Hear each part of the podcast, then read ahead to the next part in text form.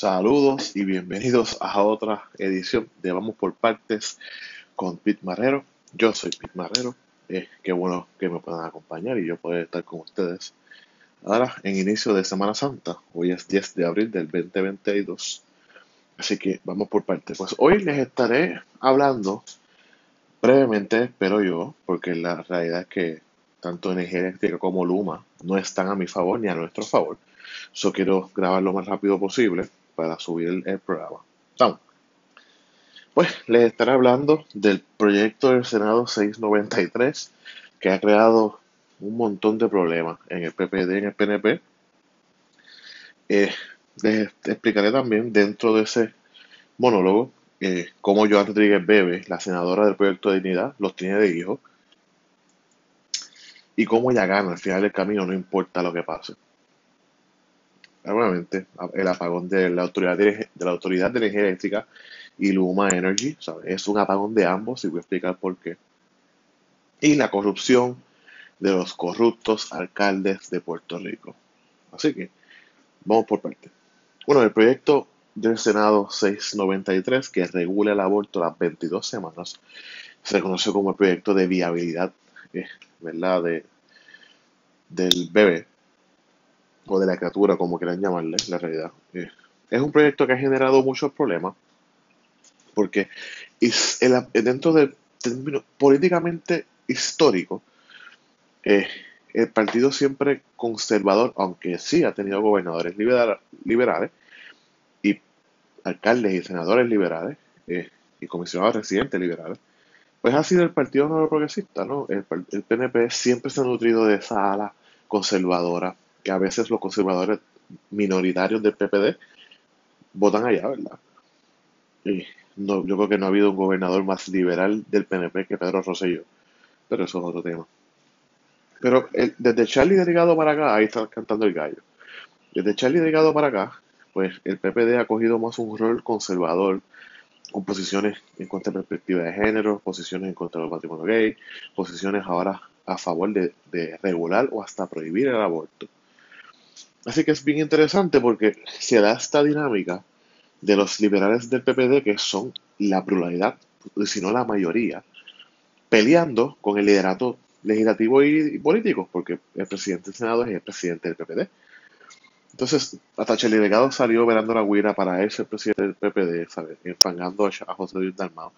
La realidad es que José Luis Dalmao luce horrible llamando asesinas a madres que abortan porque él, la realidad es que él no dijo que son unas asesinas. Él lo que dijo que abortar a un bebé es un asesinato. Pues una persona que comete un asesinato, por definición, es un asesino.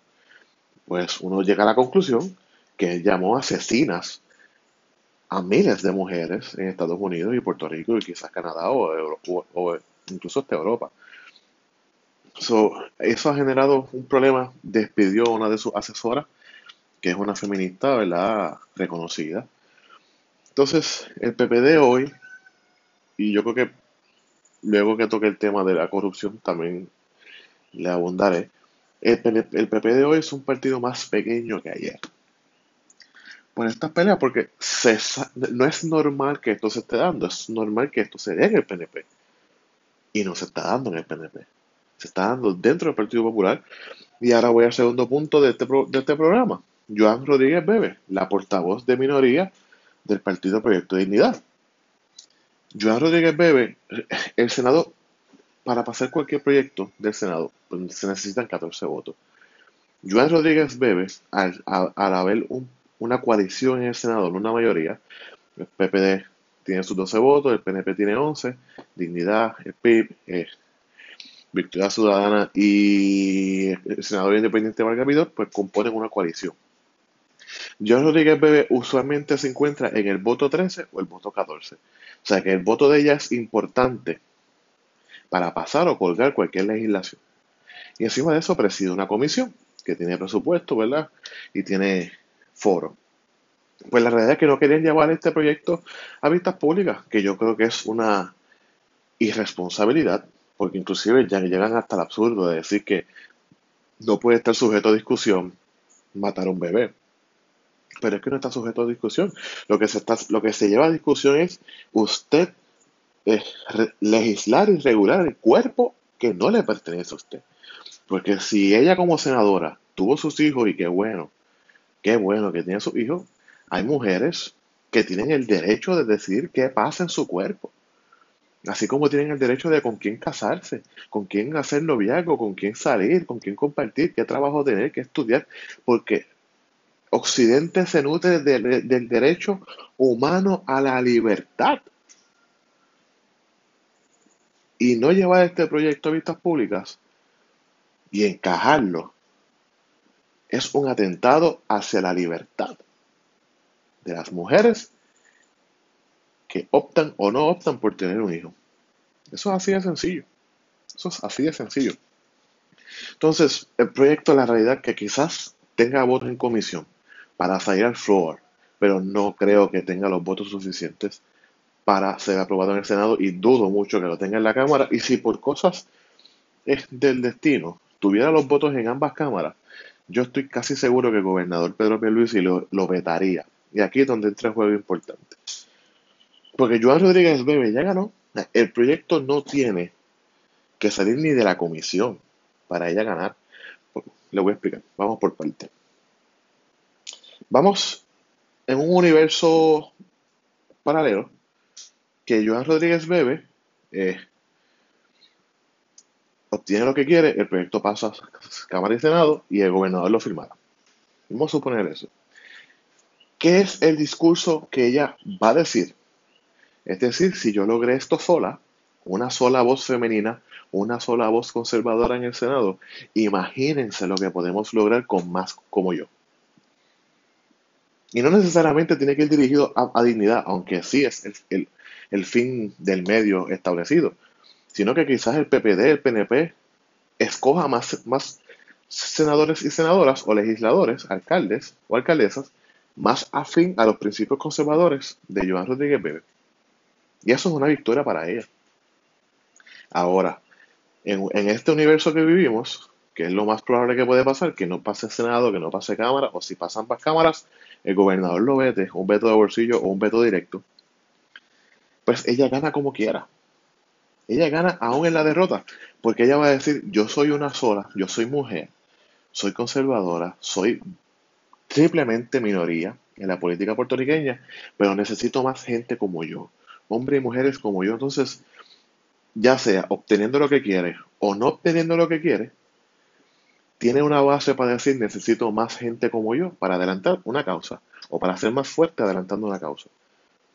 Eso catapultaría muchísimas candidaturas, este, no republicanas, pero conservadoras, dentro de Dignidad, dentro del PPD y dentro del PNP. O sea que está claro con eso. Y pues al final del día, como ¿verdad? Le expliqué en el, marco que le establecí al principio, ella gana como quiera, haciendo más, haciéndose más importante en la discusión pública, haciéndose más importante en la discusión social y obviamente sembrando las semillas para una futura candidatura a la gobernación, que los que siguen este podcast regularmente y con las amistades mías que escuchan este podcast y yo hablo privadamente con ellos y ellas, les, he dicho que si alguien va a romper el bipartidismo en Puerto Rico, va a ser Joan Rodríguez Bebe. Todo está en cuán paciente es. Ella no está en un juego de si se tira, si, si no se tira. El juego de ella es paciencia. ¿Hasta dónde el PPD va a llegar con esto? ¿Hasta dónde el PNP va a autodestruirse? Y así ella obtener los conservadores de PPD y también un independentista conservador del PPD, porque ella es independentista los conservadores del PNP y luego consolidarse con el voto religioso y así hacer una coalición para ella ser gobernadora de Puerto Rico con quizás un 33% o 29%. Fluye por ahí. Ahora, cerrado ese tema, vamos al segundo tema.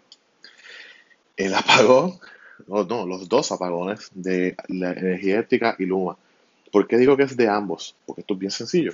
Luma lleva en Puerto Rico 11 meses más o menos.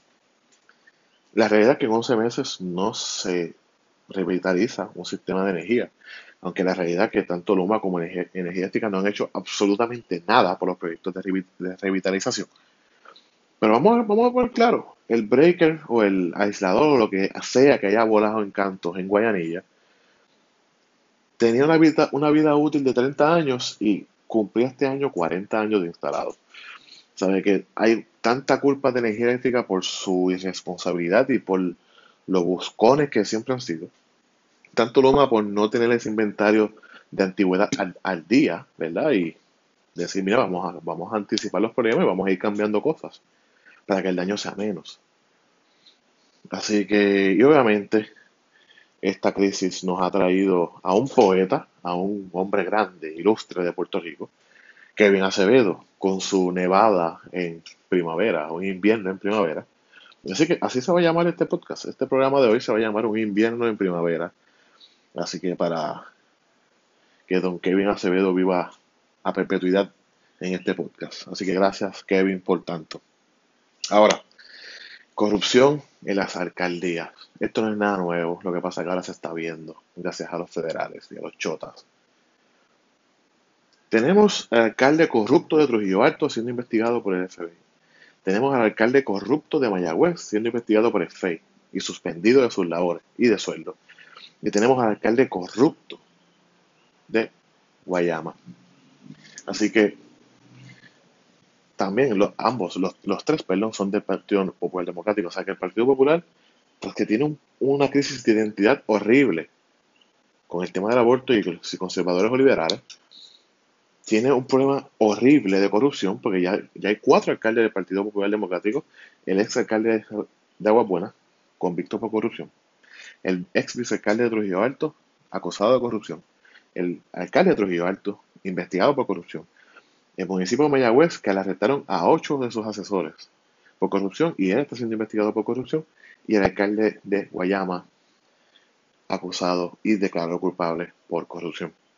Así que el PPD hoy y el lunes y martes serán más pequeños de lo que eran el día anterior por todos estos problemas y los problemas que vienen, porque habrán elecciones especiales y todas esas riñas entre pueblos que son bien problemáticas.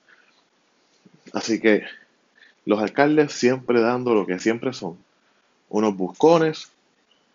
La corrupción en Puerto Rico empieza en la alcaldía y eso a mí nadie me lo saca de la mente. Corrupción, corrupción desde la más pequeña hasta la más grande empieza las alcaldías.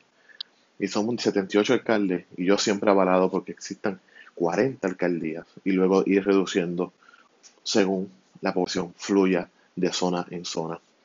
Pero soñar no cuesta nada. Así que ese es el vamos por parte. Espero que no se nos vaya la luz. Y si les molesta algo de lo que yo dije aquí, es porque es verdad. Así que espero la próxima semana tener otro episodio para ustedes. Disfrútense la Semana Santa. Y como siempre, esto ha sido Vamos por parte con Pete Marrero. Dale like, share, suscríbete, dale a la lamparita para que las actualizaciones en Spotify o en Anchor, porque mi contenido es exclusivo de Spotify. Así que cuídense mucho y hagan bien y no miren aquí.